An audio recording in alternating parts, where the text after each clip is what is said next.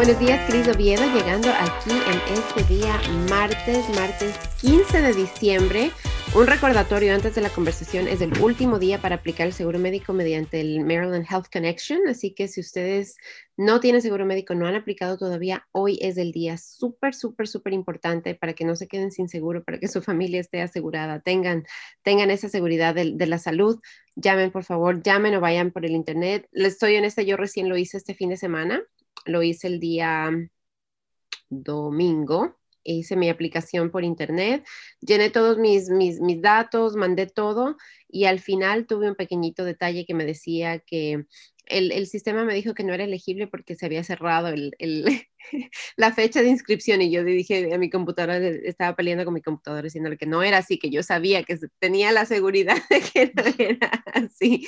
Así que tuve que llamar, yo tuve que llamar a hacer una cita y ayer conversé con alguien y lo hicimos por teléfono. Entonces, es el último día, no esperen hasta el final del día, por favor, porque si de pronto se topan con, con problemitas así pequeños como el que yo me topé, tienen tiempo durante el día para solucionarlos. Así que saquen su seguro médico, hoy es el último día, no se olviden. hoy vamos a hablar de otro tema súper importante también, vamos a, conversar acerca de, em, algo que yo compartí la noticia, apenas la vi porque me pareció fantástico, es eh, un, respiro, un alivio, una alegría. Eh, se trata de DACA. Y para, conversar justamente hoy sobre las novedades, las buenas nuevas, le voy a llamar, que tenemos de DACA, me acompaña la abogada María Natalie Colón de Esperanza Center. Muchísimas gracias por, por, porque realmente ustedes me dijeron a mí, queremos conversar, necesitamos dar estas nuevas, estas nuevas noticias a, a, nuestra gente latina, necesitamos decirle a la comunidad dónde estamos porque las cosas cambiaron, ¿no? O sea, qué diferencia, qué diferencia de la última vez que conversamos a dónde estamos ahora. Así que bienvenida, abogada. Muchísimo gusto de tenerla nuevamente aquí en el programa. Y bueno, empecemos, empecemos pues ya con esa premisa, ¿no? De que el 4 de diciembre eh, la Corte Federal de Nueva York fue la que ordenó al Departamento de Homeland Security o el Servicio de Inmigración como, como lo conocemos nosotros en español, que restaurara DACA, ¿verdad? que lo devolviera el programa a su forma original. ¿Qué quiere decir eso? ¿Qué, ¿Qué, es lo que implica eso? Sí, es una gran noticia. Eh, durante este año, DACA ha sido el centro de mucho litigio. Eh, llegó a la Corte Suprema, luego hubo una orden del Distrito Federal de Maryland, luego hubo un memorando y estábamos en esta constante incertidumbre de qué iba a pasar. Y finalmente, con esta decisión, está, llegamos a lo que estábamos esperando y es que precisamente se acepten aplicaciones nuevas de DACA. ¿Y por qué le mencioné todas las acciones legales que se han tomado? Porque en cada una de ellas habían unos cambios relacionados a DACA en cuanto al término de vigencia, en cuanto a los requisitos para, por ejemplo, poder viajar con parol y finalmente, con esta decisión que se emitió en diciembre 4 del 2020, regresamos a lo que era DACA inicialmente. Por tanto, persona que nunca ha aplicado para DACA, ahora sí va a poder aplicar para DACA inicialmente. Y tal vez el público quiera saber qué es DACA.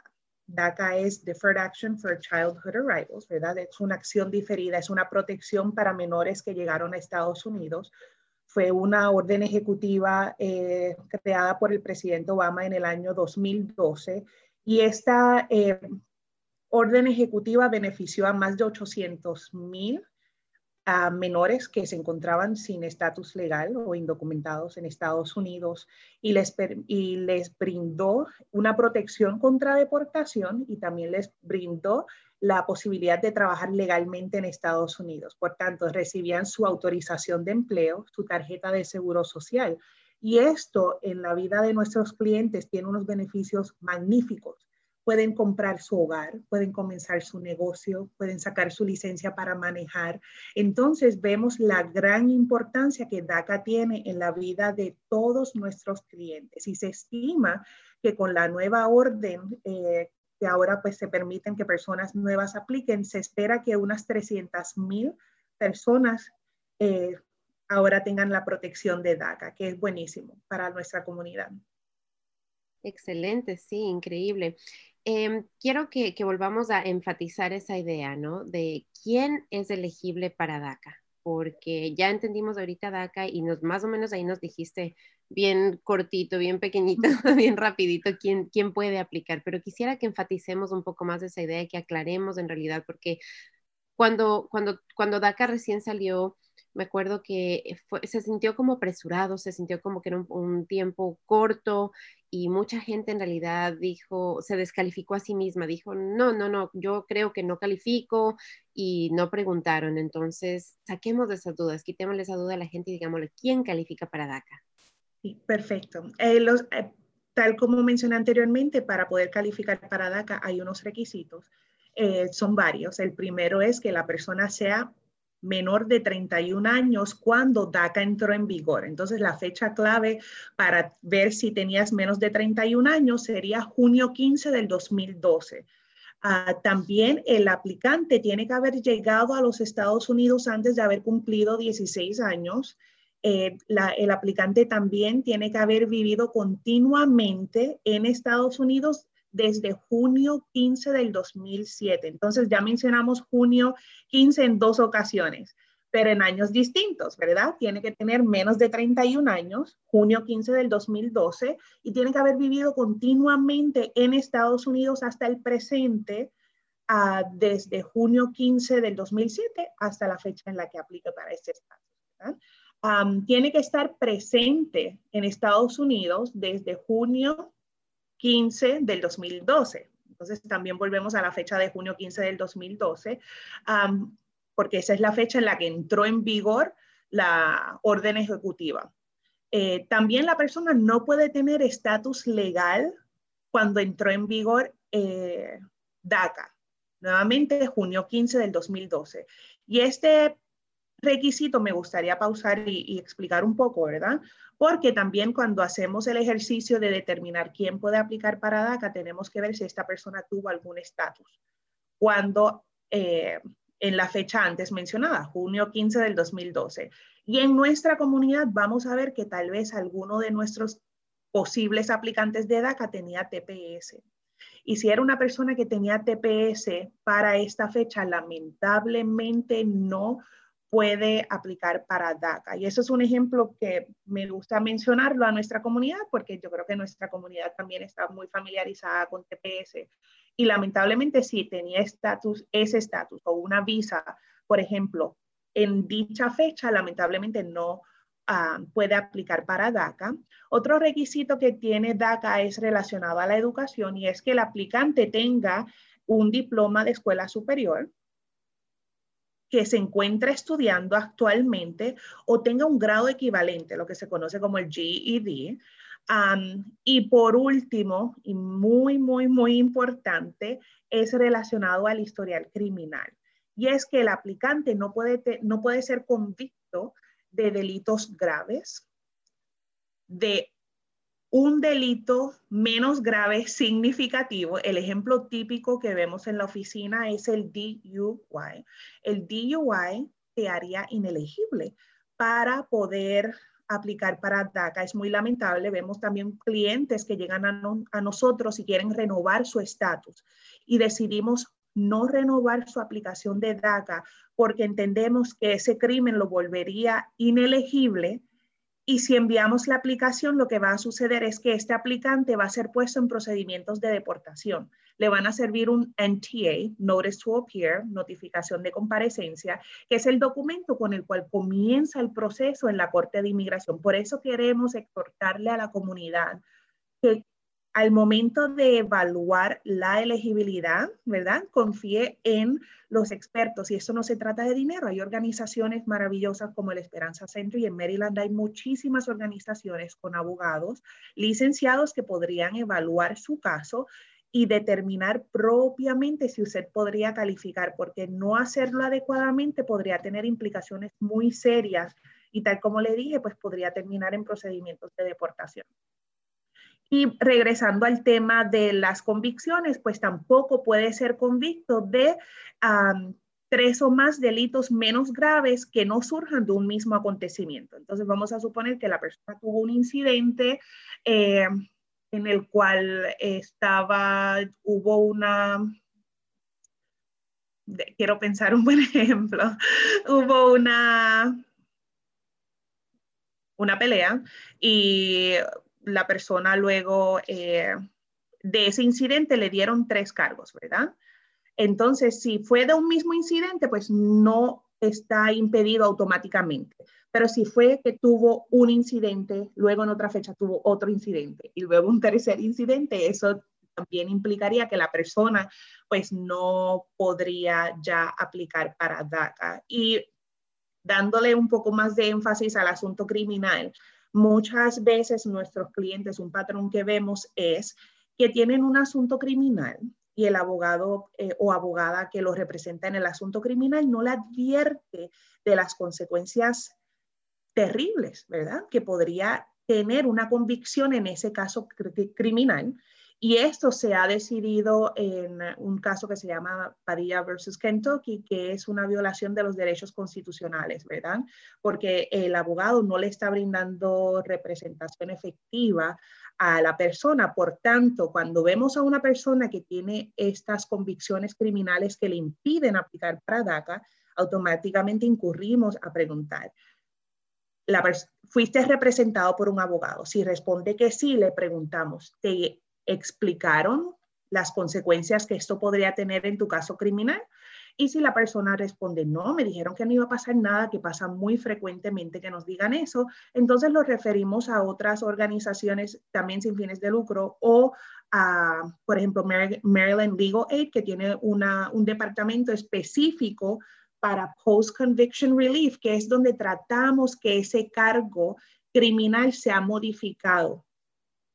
Ya pues que la persona no fue eh, informada adecuadamente acerca de las consecuencias que esta convicción podría tener en su caso de inmigración. Entonces, sé que extendí un poquito, ¿verdad? Pero quiero que la comunidad sepa las opciones que tiene, que nuevamente que no suceda lo que sucedió antes del 2017, en el 2015, que las personas decían los elementos y decían, ay, yo creo que yo no califico. Entonces, es mejor que sepan que aunque sí hay unos elementos y sí podrían haber consecuencias serias si la persona no cumple con esos requisitos, siempre ah, podría haber un modo de verificar si podremos sobrellevar esa barrera, como le llamamos. Perfecto, y me encanta esa, eh, e, e, esa visión, me encanta esa guía en realidad que le estamos dando, ese consejo a la gente, porque es súper importante, o sea, cuando, cuando se habla de salud, cuando se habla de temas legales, eh, tenemos que ser muy honestos, tenemos que compartir en realidad todos esos detalles, eh, porque es la única manera en la que nuestros abogados o nuestros doctores nos van a poder decir, ok, sí, perfecto. Entonces, por ejemplo, un doctor, si yo soy alérgica a cierta medicina, y, el, y no le digo al doctor, el doctor de pronto dice, bueno, la de medicina perfecta es justo lo que me va a hacer peor porque, porque soy alérgica, ¿verdad? Entonces yo creo que podemos comparar en este caso algo así. Pero no quiere decir que, no, que voy a dejar de ir al doctor porque no puedo tomar cierta medicina que soy alérgica, ¿verdad? Existen otras medicinas, existen otras alternativas.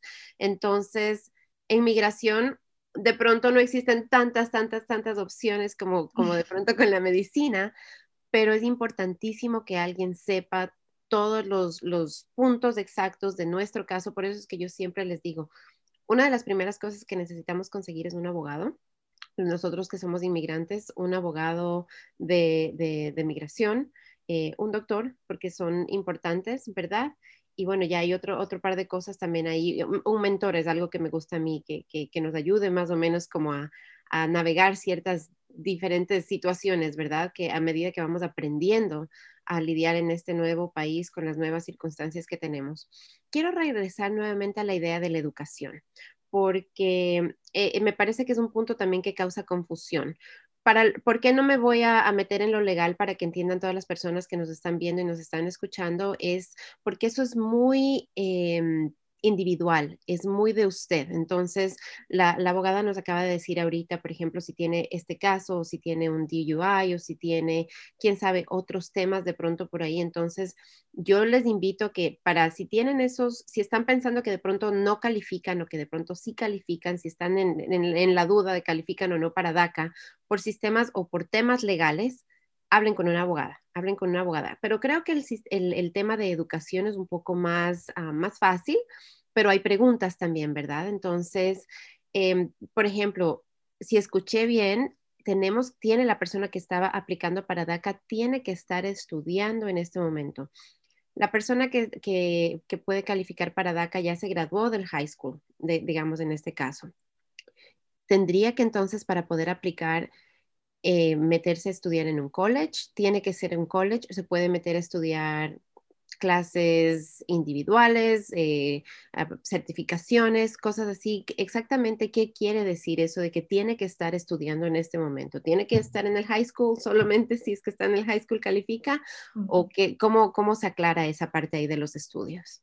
Sí, es una excelente pregunta, Cris. Entonces, eh, el requisito de educación es que el grado eh, máximo requerido es la escuela superior. ¿verdad? Entonces, si ya la persona tiene su diploma de escuela superior, no es necesario que se matricule en la universidad o en un colegio o en un curso técnico. Sin embargo, si la persona no ha completado su escuela superior, su high school, la secundaria, entonces ese aplicante o posible aplicante debe eh, matricularse nuevamente en la escuela o intentar obtener el GED, el examen, ¿verdad? Que se toma, que es el equivalente a la escuela superior. y este, esta última opción del GED lo vamos a ver frecuentemente en las personas que ya tienen más de 21 años porque es la edad límite, ¿verdad? Que le van a permitir a una persona estar en una escuela en el sistema público educativo de Maryland. Pero si la persona, por ejemplo, se salió de la escuela a los 17 años y actualmente tiene 19, tiene la oportunidad de volver a matricularse en la escuela y con ese hecho pues ya cumple con el requisito de estar estudiando. Perfecto, entonces súper importante eh, el tema de la educación, saber dependiendo de su edad, de su estatus, de si ya tiene su título, no necesita estar estudiando y si no sacó su título de secundaria, entonces tiene que tomar eh, cartas en el, asunto dependiendo de su edad, qué opción es la que se aplica para usted. Para las personas que aplicaron, que no aplicaron la, vez anterior, por A o B circunstancia, y que dicen, esta vez lo voy a hacer, ¿cómo es ese proceso? ¿Qué es lo que deben hacer ahorita para llenar esa aplicación?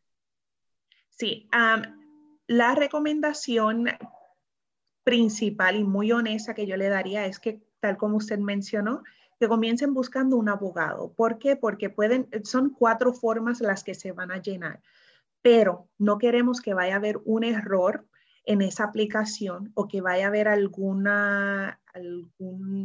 asunto criminal o algún asunto que haga que la persona sea inelegible porque va a terminar en procedimientos de deportación.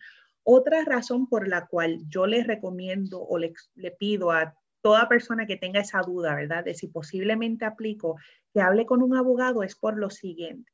DACA es excelente, es una excelente protección, cambia y mejora la vida de muchísimas personas, pero hay algo que debemos ser muy claros. Aún no hay un modo de que estos Dreamers obtengan estatus legal en Estados Unidos. Y queremos, estamos creando presión, ¿verdad? Porque queremos que ellos tengan un modo de continuar en Estados Unidos legalmente y que no estén en este limbo constante de que cuando hay un cambio político, mi estadía en este país va a estar en juego.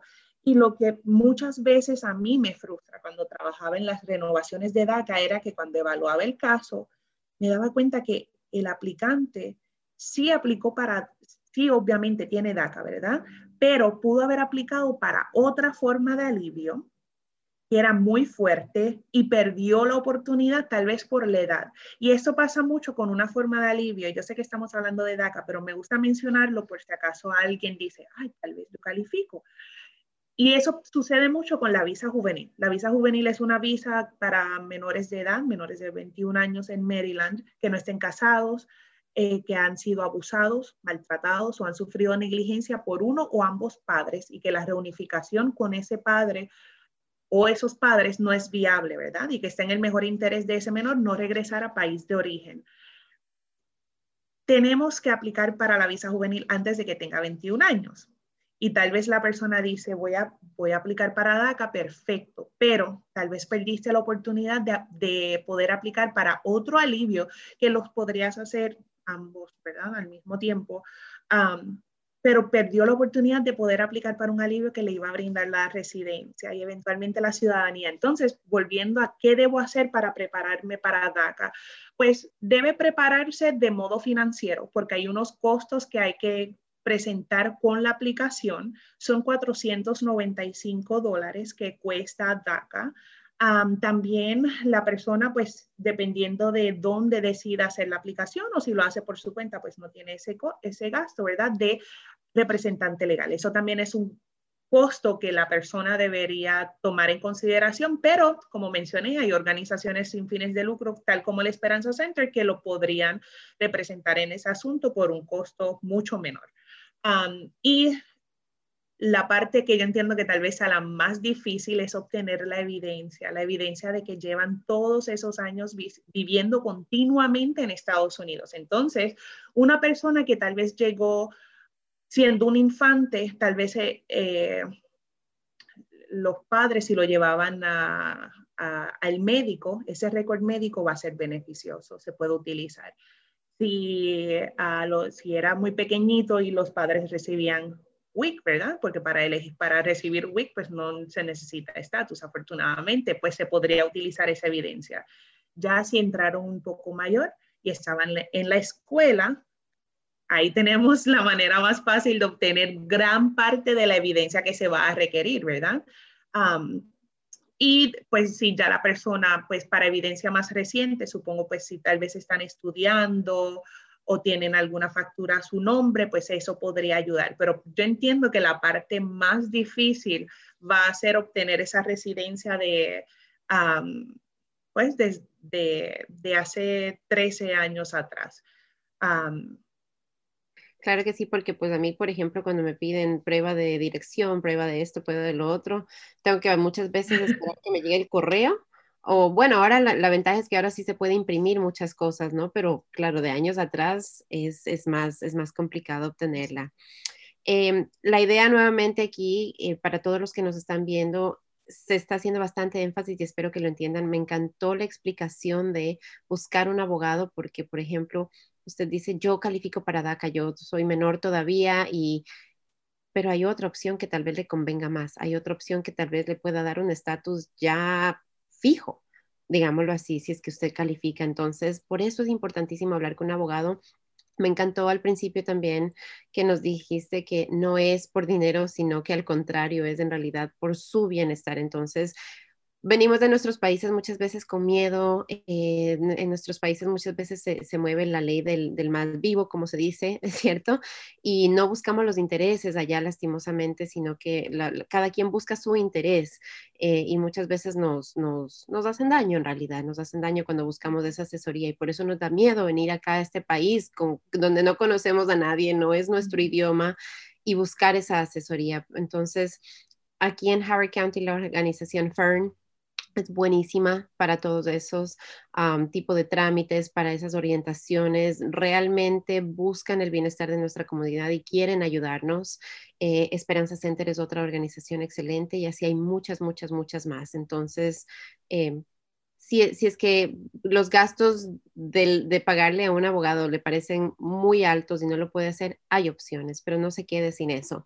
Algo que también les quería comentar y como decía la, abogada, o sea, uno dice, pero bueno, son solo cuatro papeles que uno tiene que llenar. Yo les voy a contar, yo conocí y, nos pasó a nosotros en, nuestro caso cuando nosotros teníamos que solucionar de nuestros miembros de familia su, situación eh, migratoria nosotros llenamos la aplicación, llenamos las formas, hicimos todo, fuimos a que nos las dieran revisando y nos dijeran, sí, está bien todo. Nosotros no nos dimos cuenta que necesitábamos, era para, el, para la residencia, se necesitaba un examen médico. Llegamos a la cita en, en migración y, y llegamos a la cita y todo perfecto, todo pasó, todo excelente. ¿Y dónde está el examen médico? y por ese examen médico el proceso se prolongó más se prolongó innecesariamente, fueron como tres o cuatro meses más en los que todavía no pudimos hacer nada, porque hasta que encontráramos el lugar médico, enviáramos todo. Entonces, por eso es importante hacerlo con alguien que sepa, porque un detallito, un detallito pequeñito puede cambiar totalmente. Eh, en nuestro caso nos costó un viaje, que íbamos a ir a un viaje, no pudimos ir. Eh, y, y, bueno, o sea, son, son lecciones de la vida, ¿no? Son lecciones porque pues si uno, uno ve las formas a veces dice, no, es muy fácil, yo la lleno si no es mayor cosa lo que pide, pero es importantísimo tener esos ojos profesionales que saben lo que están buscando, que pueden decir, esta información nos va a ayudar, esta información de pronto no nos va a ayudar, o mira, tú cumples con todos los requisitos, no solo para esto, sino para este de acá, que es mucho mejor. Entonces, nuevamente, por favor, busquen, busquen quienes ayuden, busquen asesoría legal. Eh, DACA, FERN, eh, DACA, Esperanza Center, FERN, muchas otras organizaciones hay que, quieren realmente el bienestar de nuestra, de nuestra comunidad. Mencionaste también em, extensiones. Eh, si es que alguien ya tiene DACA, pero necesitaba hacer su extensión. ¿Todos tienen que aplicar para una extensión ahorita o quiénes tienen que aplicar? Sí, eh, toda persona que tenía estatus de DACA que va a vencer eh, la, su tarjeta, ¿verdad? Porque la tarjeta usualmente tiene una vigencia de dos años, pues ya cuando faltan seis meses debe presentar su renovación. El proceso de renovación es mucho más sencillo, no se requiere toda la evidencia que le mencioné anteriormente de presencia física de todos esos años. Solamente pedimos, por ejemplo, si hay alguna información actualizada desde la última renovación. Si la persona, por ejemplo, viajó fuera de los Estados Unidos con Advance Parole, eso lo queremos mostrar y añadir a la, aplicación de renovación. Si la persona, por ejemplo, fue arrestado pues entonces eso también se debe incluir y nosotros debemos evaluarlo para evitar, tal como mencioné anteriormente, que la persona termine en procedimientos de deportación. Pero sí, toda persona eh, que tenga eh, el estatus de DACA debe presentar su renovación porque la, eh, ese estatus es solamente vigente por dos años. Y precisamente la orden que se emitió el 4 de diciembre tuvo un cambio muy positivo relacionado a ese tema. Y fue que en julio 28 del 2020, el, el jefe de Department of Homeland Security, inmigración, eh, emitió un memorando en el cual hicieron muchos cambios que sí afectaban adversamente a DACA. Y uno de ellos era que cada persona que aplicara para DACA, su estatus de DACA iba a ser vigente solamente por un año. Entonces, imagínese, una persona que tiene eh, el estatus de DACA tiene que incurrir en gastos legales, que varía, ¿verdad? Si lo hace por su cuenta, si lo hace con una organización sin fines de lucro o si lo hace con un abogado privado. Y además, pagar anualmente los 495 dólares, ¿verdad? Afortunadamente, con esta decisión del 4 de diciembre, toda persona que recibió la tarjeta vigente por un año solamente, el gobierno por su cuenta tiene que emitir una nueva tarjeta con la fecha de expiración de dos años. Entonces, eso también es un cambio muy positivo, ¿verdad? Que, me, que quería mencionar porque si hay alguien escuchándonos hoy y dice, ah, yo renové en verano del año 2020 y me llegó mi tarjeta con solamente un año. No tiene que hacer nada. El gobierno tiene la obligación de emitir una tarjeta con la fecha de vigencia corregida. Yo soy una de las personas que, por ejemplo, cuando dicen que estas cosas automáticas van a pasar, como que me da miedo porque digo, ¿y qué tal que no? ¿Qué tal que alguien se, saltó la, la, O de mi apellido o cualquier cosa, ¿cierto? Entonces, ¿hasta cuándo más o menos debería una persona esperar recibir esta nueva tarjeta y solamente de pronto llamar y, o sea, ¿cuándo, en realidad vale que se pongan un poquito como que eh, a la defensiva y digan como que no he recibido y como que ya debería haberla recibido, entonces voy a llamar a preguntar dónde está? ¿Hasta qué fecha más o menos? Eh, la orden no emitía fecha, ¿verdad? Para el término que tiene el gobierno para eh, emitir esas nuevas tarjetas o esas tarjetas corregidas, pero tiene que ser dentro de un término razonable. Hay organizaciones, ¿verdad? Otras organizaciones que he visto, he recibido correos electrónicos donde están manteniendo registro y pidiendo a la comunidad, ¿verdad? Si ustedes identifican que una persona no, no ha recibido su tarjeta, favor de comunicarnos, ¿verdad? Porque esas organizaciones le van a dar seguimiento.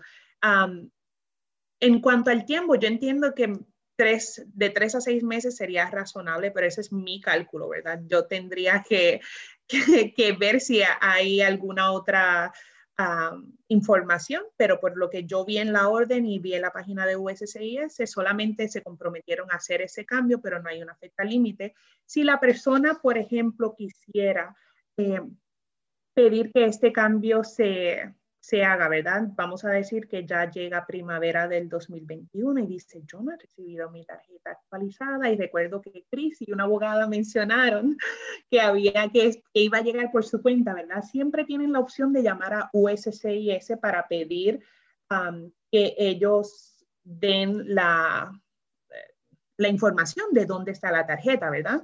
Entonces hay un número de teléfono donde cada aplicante puede llamar y verificar el estatus y el número es el 1-800-375-5283. Voy a repetir, el número es el 1-800. 375-5283. Ese es el número de USCIS y cada persona que tenga alguna pregunta sobre su caso, si no tiene un abogado o abogada que la represente en su caso, entonces puede llamar a USCIS y preguntarle al oficial que conteste la llamada acerca del estatus de su tarjeta. Fantástico, así que sí, está bien, no tienen que hacer nada si ustedes aplicaron y recibieron la tarjeta con la fecha de un año, estén pendientes que va a llegar su tarjeta corregida, pero si de pronto se acerca la fecha y dicen, bueno, ya como que estoy solo a tres meses o algo así, entonces no está de más darles una llamada y decir sencillamente, quiero chequear dónde está mi tarjeta y, investigar por ahí, convertirnos ahí en, investigadores en ese rato y ver dónde están nuestras tarjetas. Nos has mencionado varias veces eh, Advance Parole. Advance Parole. ¿Qué quiere decir Advance Parole y, y cuándo entra o cómo funciona dentro de DACA? Sí, Advance Parole es el permiso de viaje. Toda persona, ¿verdad?, que tenía el estatus de DACA podía solicitar un permiso de viaje. Es la forma I-131 con la cual le piden a USCIS que por razones humanitarias, educativas o de empleo les permitan salir de Estados Unidos y regresar. durante este año del 2020, como han habido tantos cambios, parte de los cambios que hubo antes de esta última decisión era que no iban a haber parol, no iban a dar esos permisos de viaje, excepto en circunstancias excepcionales. Entonces también veíamos como inmigración estaba subiendo el estándar o los requisitos para poder calificar para ese permiso de viaje y siempre hacían la clarificación de que aunque tuvieses el permiso de viaje, no había garantía de que lo iban a permitir regresar a Estados Unidos. Y eso es algo, Cris, que vemos mucho y nos frustra, ¿verdad? Porque sí queremos dar las buenas noticias, pero como abogados y abogadas tenemos una obligación ética de brindar la información completa. Tenemos la obligación de brindar lo positivo, lo negativo, los beneficios y los riesgos, las posibilidades, ¿verdad? Y muchas veces vemos como el mensaje que se difunde en la comunidad es, puedes viajar con parón, puedes salir de Estados Unidos y no es necesario que sepan que aun si tienes el parol aprobado, el permiso de viaje aprobado, puede ser que no te permitan regresar a Estados Unidos. Y especialmente ahora con el coronavirus, puede ser que el país al que estás viajando tenga unas restricciones que afecten el regreso a Estados Unidos. Por tal razón, nuevamente, preferimos o sugerimos que antes de llenar o completar cualquier solicitud, que la persona hable con un abogado para que le pueda orientar acerca de los riesgos.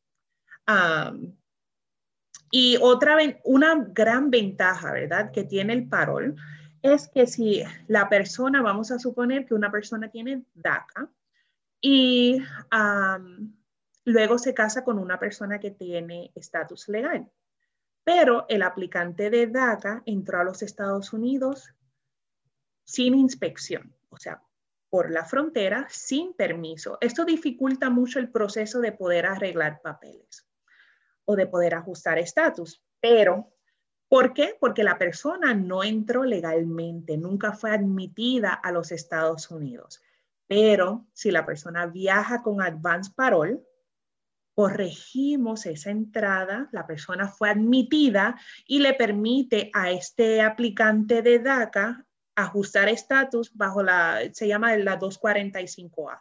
Entonces la persona puede ajustar estatus dentro de Estados Unidos sin tener que hacer proceso consular, sin tener que pedir un perdón y el proceso se facilita muchísimo más, pero hay que poner en una balanza. Siempre hay que poner en una balanza, ¿verdad? ¿Me van a dejar regresar o me voy a quedar fuera de Estados Unidos y esto va a causar muchas dificultades? Y por eso Nuevamente le exhortamos a toda la comunidad a que hablen con un abogado o abogada de inmigración para que puedan evaluar el caso en detalle y asesorar los riesgos y ventajas que pueda tener el caso. Claro que sí, totalmente, totalmente válido. Existen ahorita, bueno, ahorita yo sé que las restricciones son distintas. Cuando uno tiene DACA, eh, me parece válido aclarar, por ejemplo, sabemos que Puerto Rico es parte de Estados Unidos, pero a la vez no es parte de Estados Unidos, ¿verdad? Si alguien está con DACA, necesita, es, o sea, cuenta como salir y, volver a, ingresar, cuenta como un viaje internacional, necesitas parol para poder viajar a Puerto Rico o como es parte de Estados Unidos, el proceso es distinto. Me encanta la pregunta porque es mi país y porque estamos viendo inconsistencias en el modo en el cual inmigración está tratando los viajes a Puerto Rico, ¿verdad? Como le mencioné, ¿verdad? Los abogados tenemos unas redes donde nos comunicamos, enviamos preguntas y hemos visto precisamente abogados mencionar que tienen aplicantes de DACA que viajan a Puerto Rico y que luego cuando van a renovar su DACA les dicen, usted no es elegible para viajar, eh, para renovar su DACA, discúlpeme, porque usted viajó fuera de Estados Unidos en nuestra oficina nos dimos a la tarea de investigar, ¿verdad? Esto no suena correcto. Y precisamente, aunque Estados Unidos, eh, Puerto Rico, su situación política es muy particular, es un territorio no incorporado de Estados Unidos, es una colonia, pero es un territorio, ¿verdad? y bajo la ley de inmigración, Puerto Rico se considera un estado. Por tanto, ese viaje a Puerto Rico no se supone que haga que un aplicante de DACA sea inelegible para renovar su estatus, porque técnicamente ese aplicante de DACA está viajando como si viajara a California, como si viajara a Hawái, por ejemplo, que es un estado fuera del territorio, pero es un estado. Por tanto, no se supone que la persona necesite un advance parole, no se supone que haya ningún inconveniente, pero siempre que la persona vaya a hacer un viaje, lo recomendado es que consulte con su abogado. Yo en ese sentido soy muy conservadora, independientemente de si es para Puerto Rico, me da temor. Me da temor por lo siguiente.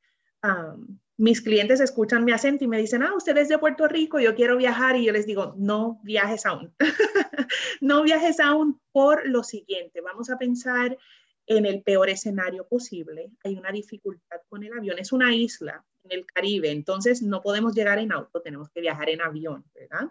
Y vamos a suponer el peor escenario posible, hay una dificultad eh, con, la avión, con el, en el avión y tenemos que hacer un aterrizaje de emergencia en República Dominicana o tenemos que hacer un aterrizaje de emergencia en las Bahamas. Ya ahí la protección no aplica, es una circunstancia extraordinaria, ¿verdad? Fuera de nuestro control, pero acabamos de dificultar muchísimo nuestro caso de inmigración.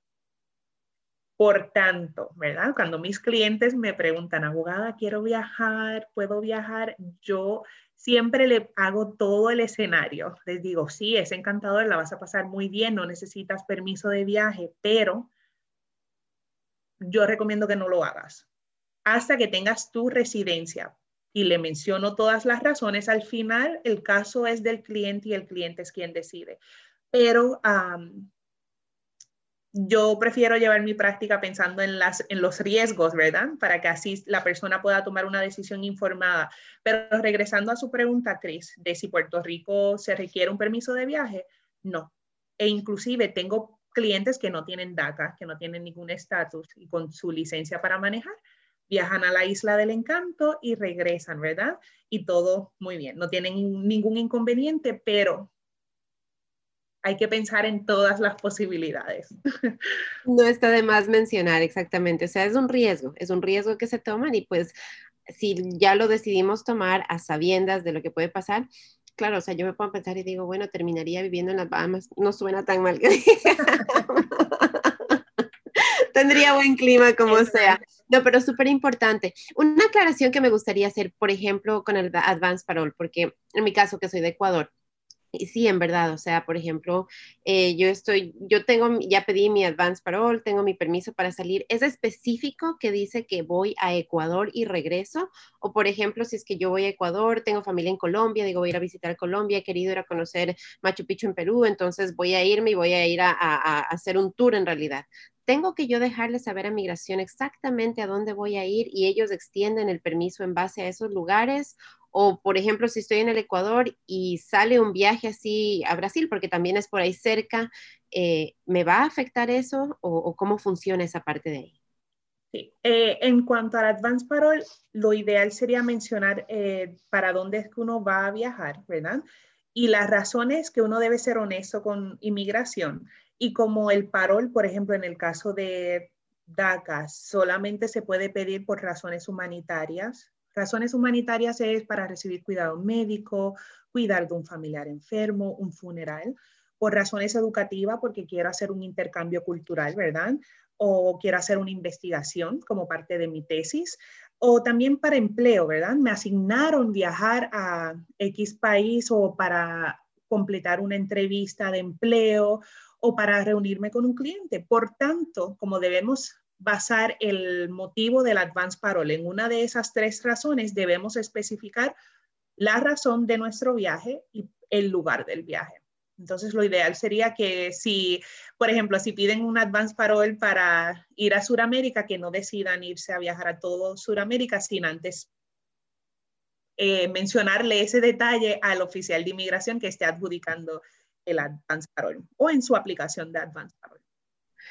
Buenísima esa aclaración. Entonces, súper importante, o sea, no es vacaciones, porque muchas veces, o sea, viaje lo aceptamos y lo vemos como vacaciones. Tienen que haber razones humanitarias, educativas o de empleo para poder pedir un advance parole.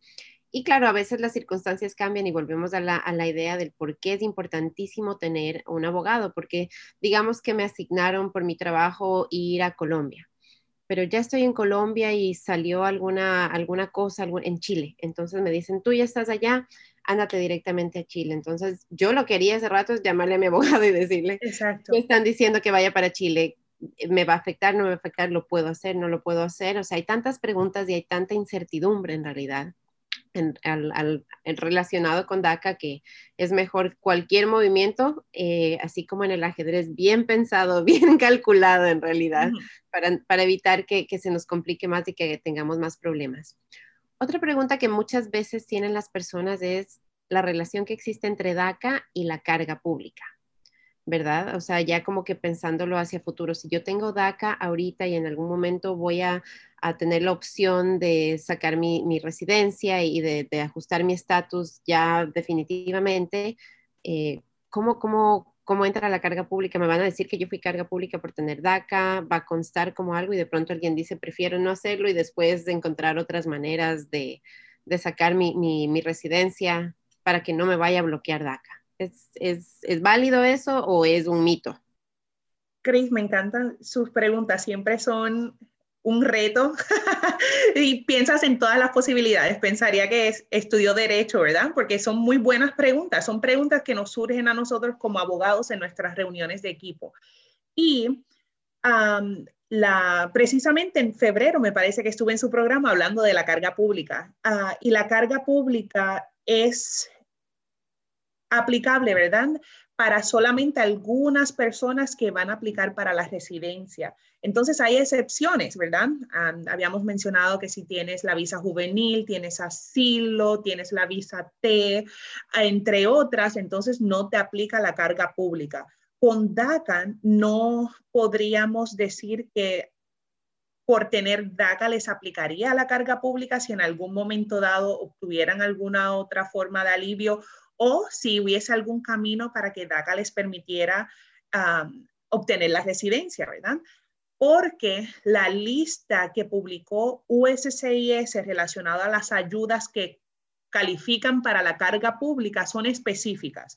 Entonces, por el hecho de que la persona tenga DACA, DACA no se considera una ayuda pública, por tanto, no activaría el castigo, ¿verdad? O la barrera de la carga pública a diferencia de si la persona recibe estampillas, eh, asistencia para vivienda, entre otras, pues ya ahí sí esto activaría la posibilidad de tener un problema de carga pública porque fueron las ayudas emitidas por la ley.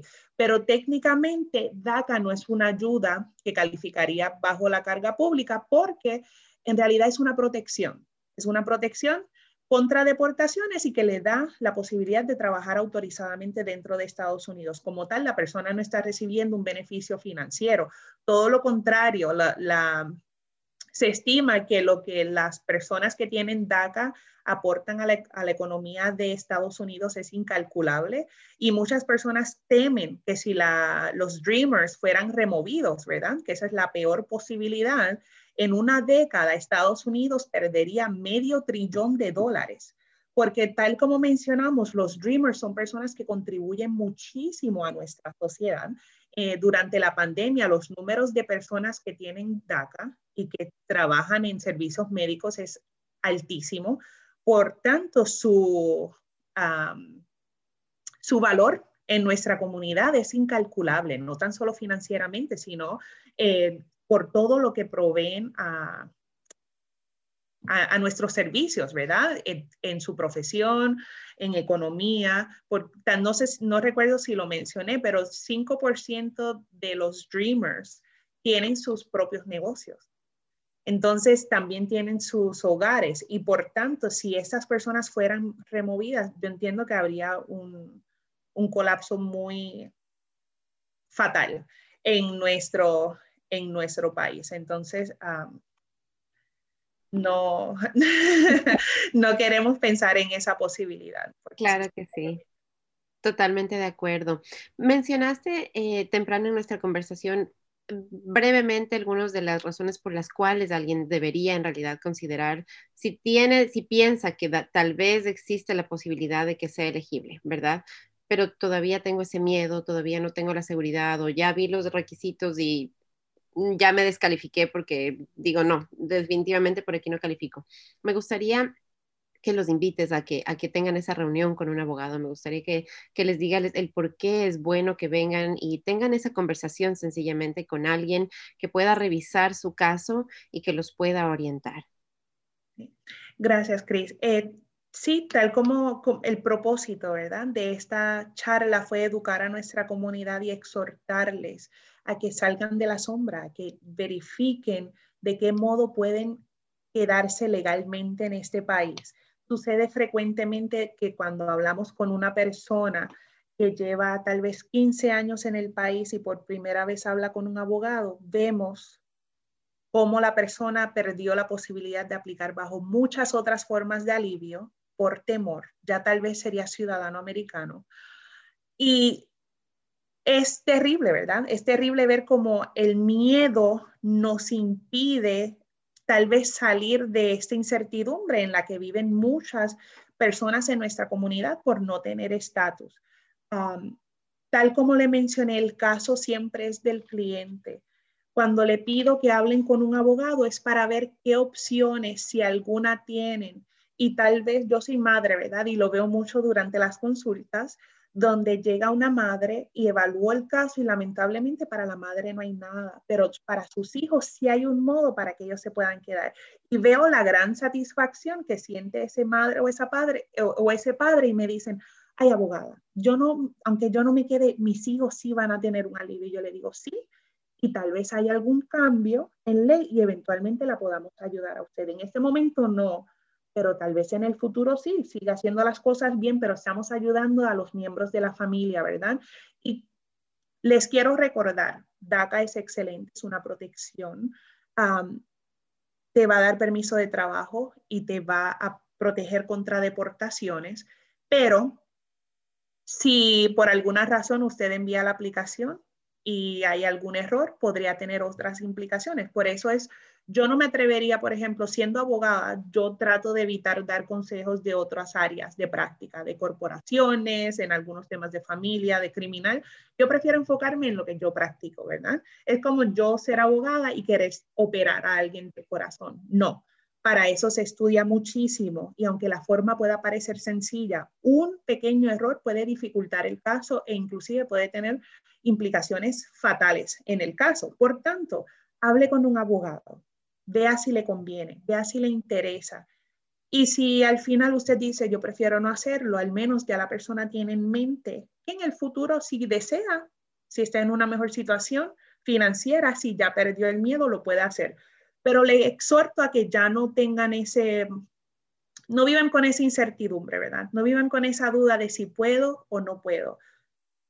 Habemos organizaciones que les queremos ayudar, libre de costo, desinteresadamente, ¿verdad? En muchas ocasiones en nuestro centro, ¿verdad? Si califican o por un costo muy bajo, pero no pierdan la oportunidad porque hay, hay formas de alivio que tienen un tiempo límite para poder aplicar. Como hablé de la visa juvenil, me rompe el corazón, Cris, cada vez que veo a una persona que puede calificar para la visa juvenil y no lo hizo y ya pasó el tiempo o una persona que tal vez podía aplicar para asilo y no radicó dentro del año. Entonces vemos como ese miedo o ese tal vez pensar que el caso legal no es importante, al final tiene consecuencias negativas en el caso de la persona. y vemos como el, el programa de Chris, ah, Dragon Digital Radio, brinda información muy valiosa y confiable a la comunidad, ¿verdad? Porque muchas veces vemos que la comunidad tiene temor a buscar representación legal porque dicen, ¿y si, y si cometen fraude? ¿Y si no son abogados? ¿Verdad? Porque también hay mucho fraude notarial y estamos conscientes de eso. Pero viniendo de una fuente confiable del programa Dragon Radio Show, ¿verdad? Es un, es un recurso que ya ha pasado por la evaluación de, de Chris y Chris autoriza este mensaje, ¿verdad? Como dirían los políticos, por tanto, les exhorto, no va a ser fácil, un proceso de inmigración nunca es fácil, pero les garantizo que sí vale la pena saber. Y muchas veces eh, la persona dice, he hablado con cinco abogados y todos me dicen que no.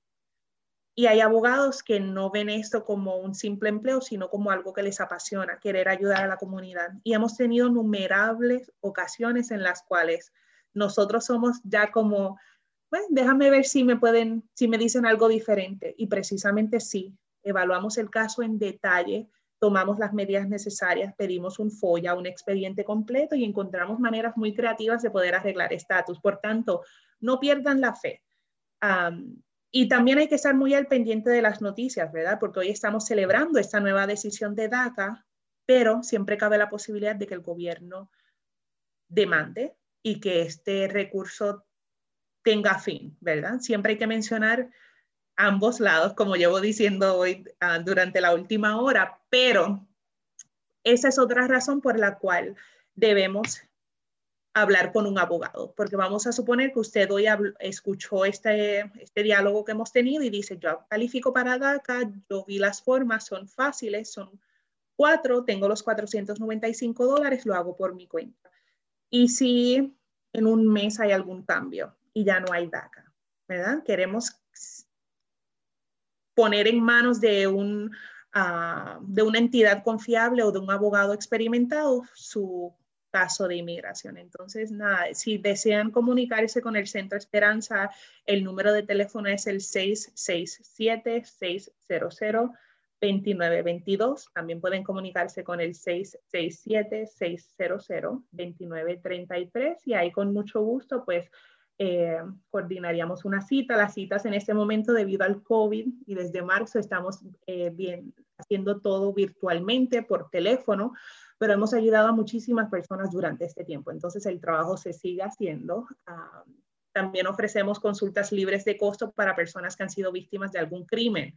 Entonces, si la persona ha sido, eso, ¿verdad? Es una información general, pero si la persona tal vez tiene la duda de tal vez califico para DACA, pero también fui víctima de violencia doméstica o en mi casa abusan de mí mis padres, pues en ese momento la secretaria le va a hacer la pregunta de si alguna vez ha sido víctima de un crimen y coordinarían una consulta libre de costo.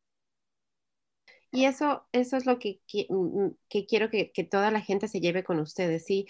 Se entiende, se entiende que cuando ustedes llaman eh, son temas íntimos, son temas difíciles de conversar, son cosas que, como hemos dicho, nos dan miedo hablar, nos dan a veces vergüenza, eh, nos dan, bueno, tantos sentimientos que hay, ¿verdad? Entonces, yo sé que lo que les estamos pidiendo es, hasta cierto punto difícil. Les estamos pidiendo que dejen de lado sus sentimientos y que, y que conversen con alguien, que conversen con un profesional que realmente quiere ayudarlos, como es aquí la abogada María Colón, eh, la gente que está en el Esperanza Center. créanme que yo al menos me, quito el sombrero y los abrazo y, les, y les doy toda mi admiración, porque sí, yo entiendo lo difícil que es coger y decir, ¿saben qué? Necesito ayuda, necesito esta guía y dejar todos esos otros temores de lado. Pero es justamente lo que en este momento les estamos pidiendo que hagan, porque como nos acaba de decir la abogada, acaban de, no se veía, no se veía posible que hicieran algo como lo que acaban de hacer ahorita con DACA, ¿verdad? No se veía posible que lo fueran a extender, que lo fueran a volver a abrir, o sea, al contrario, se veía que se ajustaba cada vez más y más y más y más y más. Y ahora se abrió, ahorita se abrió, entonces es momento de actuar, es momento de, tomar esa oportunidad y hacerla porque estamos en un proceso de cambio, eh, viene otro gobierno, no sabemos exactamente qué acciones son las que van a tomar, eh, qué, planes son los que van a hacer y, cómo va a afectar eso a los procedimientos que ya están ahorita eh, vigentes. Entonces, no esperen, por favor, tomen acción este día. Llamen al Esperanza Center 667-600-2922, 667-600-2933. Conversen abierta y honestamente con ellos. su información está segura con ellos, es confidencial y como nos acaba de decir la abogada, son hasta creativos para poderles ayudar, porque realmente su interés es, es ayudar a la comunidad y, dejarlos en bien. Abogada, me gustaría terminar em, la conversación de hoy. Alguien que nos esté escuchando, que está viendo y dice, ok, ok, ok, fine, ya, tanto que me lo han dicho. A ver, repítanme, por favor, ¿cuál es, así bien rapidito, si es que yo caigo, en qué categorías entonces debería hacer esta llamada hoy específicamente para DACA? Ok, si para la fecha de junio 15 del 2012 la persona era menor de 31 años, si llegó a los Estados Unidos antes de cumplir 16 años, si vivió continuamente en los Estados Unidos desde junio 15 del 2007, ah, si se encontraba presente en Estados Unidos desde junio 15 del 2012 hasta el presente, no podía tener ningún estatus legal para la fecha en que entró en vigor DACA, junio 15 del 2012. Tenía que tener un diploma de escuela superior, un grado equivalente como un GED o ser un estudiante de escuela, ¿verdad? Que se encuentra estudiando. No es que si ya se graduó de escuela superior, no tiene que entrar a la universidad. Y de igual manera, si la persona fue un miembro de las Fuerzas Armadas y fue, fue honorablemente, ¿verdad?, dado de baja de las Fuerzas Armadas, eh, también podría cumplir con el requisito de high school eh, o equivalente. Y muy importante, no haber sido convicto de un delito grave, no haber sido convicto de un delito menos grave significativo. Ejemplo típico es un DUI. DWI no cae bajo esta eh, categoría, por eso hay que hablar con un abogado para evaluar si es un DUI o DWI o si hay alguna manera de poder eliminar ese cargo. Y por último, no haber sido convicto por tres o más delitos menos graves que no surjan de un mismo evento. Por tanto, tienen que ser en fechas separadas. Si fueron tres cargos de un mismo evento, no activa ese castigo. Así que una lista así pequeñita, cortita, todos los detalles se los dimos desde el principio de la conversación, eh, pero sí, el mensaje es den esa llamada, den ese paso, salgan de la duda, salgan de, de, sáquense esa espinita, conversen con un abogado, tal vez DACA no les conviene, como nos dice la, abogada, tal vez hay otro, eh, otro perdón mejor, o de pronto si no es ahorita, ustedes ya le dieron toda esa información a un abogado, se activa, digamos, en el 2021 una nueva ley, alguna nueva cosa que todos pedimos que así sea, ¿verdad? Y tenemos esa esperanza en realidad, y entonces, si un abogado ya tiene esa información y dice, oh, yo me acuerdo que yo me reuní con la familia Oviedo, pongamos mi apellido, y ellos calificarían bajo esta nueva ley. De pronto ellos le pueden llamar o ahí ustedes pueden decirle, abogada, ¿se acuerda que nos reunimos? Usted tiene mi caso, cree que califico, ¿verdad? Entonces se, facilita la cosa, se hace más rápido y pues tienen a alguien de confianza, es lo importante, alguien de confianza que realmente los vaya a ayudar.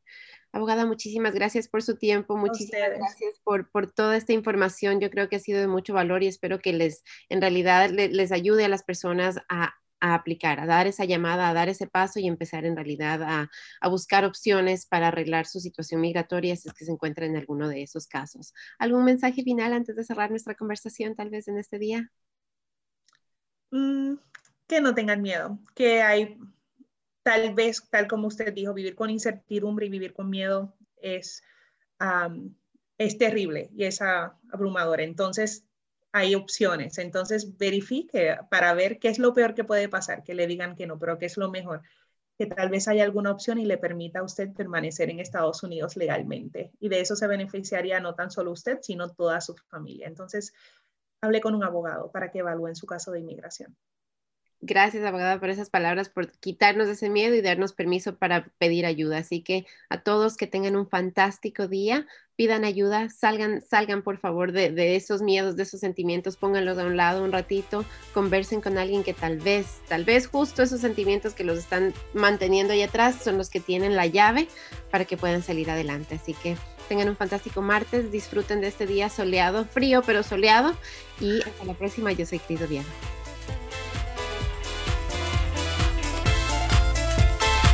Connect with us. We are Dragon Digital Radio.